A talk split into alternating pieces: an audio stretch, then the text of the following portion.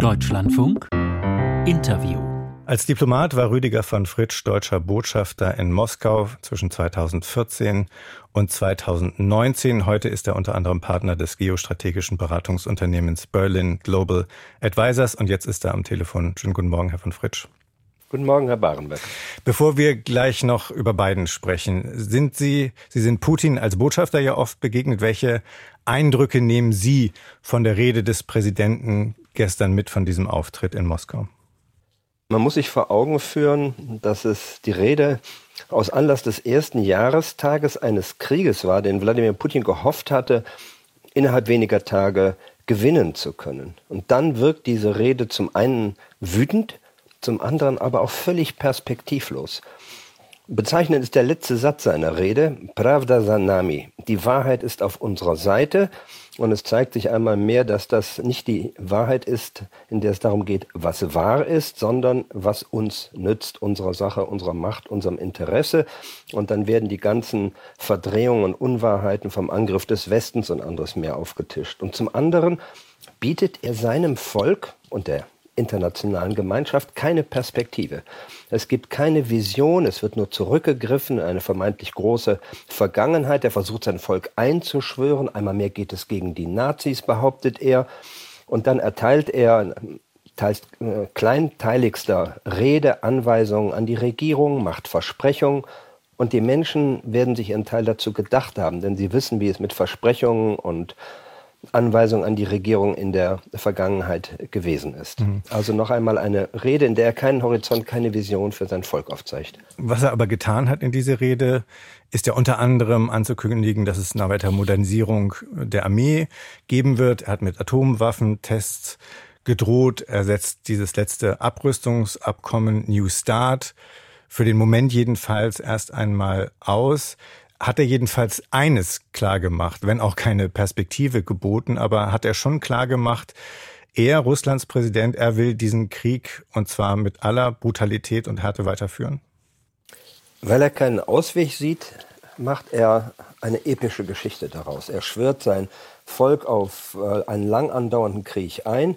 Er selber weiß wohl auch keinen anderen Ausweg als das immer weiter so, dass er verkündet und schwört sein Land auf Kriegswirtschaft ein. Er hat letztlich eine Kriegsdiktatur auch schon errichtet und dann so ein wenig wie hinten dran geklebt fast kommt diese Ankündigung, ähm, den ABM-Vertrag auszusetzen. Das scheint, als habe man im Kreml beieinander gesessen und überlegt, na, wir müssen irgendwas Starkes sagen, irgendwas Bedeutendes, aber es soll nicht zu schädlich sein. Denn die unmittelbare Folge dessen, was er an kündigt, äh, ist ja zunächst einmal nicht groß. Er sagt nur, für den Fall, dass die USA Atomwaffentests durchführen, werden wir das auch machen. Langfristig ist es gleichwohl etwas, was uns große Sorge bereiten muss. Ähm, in einer Situation, die zunächst keine Eskalation ist, aber doch eine Zerrüttung. Hier bricht er den letzten Stein aus der Mauer der Rüstungskontrollverträge über Nuklearwaffen heraus. Und da müssen wir Europäer uns schon Sorgen machen, wie das weitergehen soll. Nicht nur wir Europäer, wenn diese großen Verabredungen, die man hatte, beendet werden. Viele Menschen in Deutschland sorgen sich ja davor, dass sich dieser Krieg ausweiten könnte und Sie sehen da auch eine Verantwortung auf Seiten der westlichen Unterstützer, die ja immer im immer größerem Umfang militärische Unterstützung für die Ukraine leisten. Die Sorgen gelten auch eben, eben einem Weg, der am Ende dann in einen Atomkrieg führen könnte. Jetzt haben wir also abermals eine Drohung jedenfalls in Andeutung. Wie sollen wir damit umgehen? Zunächst einmal, welches ist unsere Verantwortung? Es ist der Ukraine als angegriffenem Land in der Aggression durch Russland weiter entschlossen zur Seite zu stehen. Die qualitative Veränderung war, dass wir dazu bereit gewesen sind, vor einem Jahr dies zu tun. Ähm, was wir jetzt erleben, ist keine neuerliche Eskalation. Putin droht ja auch nicht unmittelbar, und wir müssen uns auch vor Augen führen, dass er nicht völlig irrational handelt, er handelt in einer anderen Rationalität. Und wenn wir abwägen, wie wahrscheinlich ist es, dass er diesen Krieg nuklear eskalieren würde, kann man zum einen natürlich oder muss man sagen, ausschließen kann man leider gar nichts. Aber auf der anderen Seite kann man Wahrscheinlichkeiten abwägen, man kann Fakten betrachten. Und zu den Fakten gehört die russische Nukleardoktrin, der zufolge er zu dieser Waffe längst hätte greifen können. Aber immer wenn er so rumraunt, er droht ja nicht nur, er raunt ja nur, es gibt die Gefahr, das oder so, eskaliert er gleichzeitig konventionell. Noch mehr Menschen, die in die Schlacht geworfen werden, noch mehr Drohnen, noch mehr Artillerie, noch mehr Zerstörung russischer Infrastruktur und Bombardements von Zivilisten. Das heißt, offenkundig ist es seine Absicht, bisher zu versuchen, diesen Krieg konventionell zu seinen Gunsten zu wenden und die große Konfrontation zu vermeiden. Das ist die Wahrscheinlichkeit, die wir gegenwärtig aufstellen können. und noch einmal, unsere Verantwortung ist es, der Ukraine beizustehen. Mit anderen Worten, ich verstehe Sie richtig, wir sollen diese Drohung ernst nehmen, wir sollen sie mit ins Kalkül ziehen, wir sollen uns davon politisch und mit Blick auf die Unterstützung der Ukraine aber nicht lähmen lassen. Völlig richtig, denn zum, äh, zu den Mitteln der russischen Kriegsführung gehört es auch, uns ständig Angst zu machen. Er baut Angstfallen auf, in die wir reinlaufen sollen. Er hofft darauf, dass wir uns zerlegen innerlich in unseren Gesellschaften, dass es diffusen Widerspruch gibt oder dass wir innerhalb unseres Bündnisses ähm, geschwächt werden und auseinanderfallen. Schauen wir auf die Rede von US-Präsident Joe Biden. Schauen wir auch darauf, dass er vorher ja unter ganz besonderen Umständen in Kiew war, in einem Kriegsgebiet, in dem die USA keinerlei Kontrolle haben, keinerlei eigene militärische Kontrolle. Wie stark haben Sie, sagen wir, diese beiden Botschaften der Entschlossenheit äh, gerade mit Blick auf Putin ähm, äh, gesehen? Der Besuch von Präsident Biden in Kiew war ein ungeheuer starkes Signal. Ähm, gerade auch ähm, an Wladimir Putin in jener Stadt, die er vor einem Jahr in wenigen Tagen hatte erobern wollen. Ähm, und die Rede in Warschau war anders als die Putins eine Rede, in der sehr klar auch Szenarien der Zukunft aufgezeigt wurden, in der gesagt hat, was sind die Alternativen, vor denen wir stehen, Freiheit und Unfreiheit, Demokratie und äh, Diktatur. Und die zugleich natürlich stark, wie Putins Rede auch, nach innen gerichtet war. An uns alle, aber auch an die USA.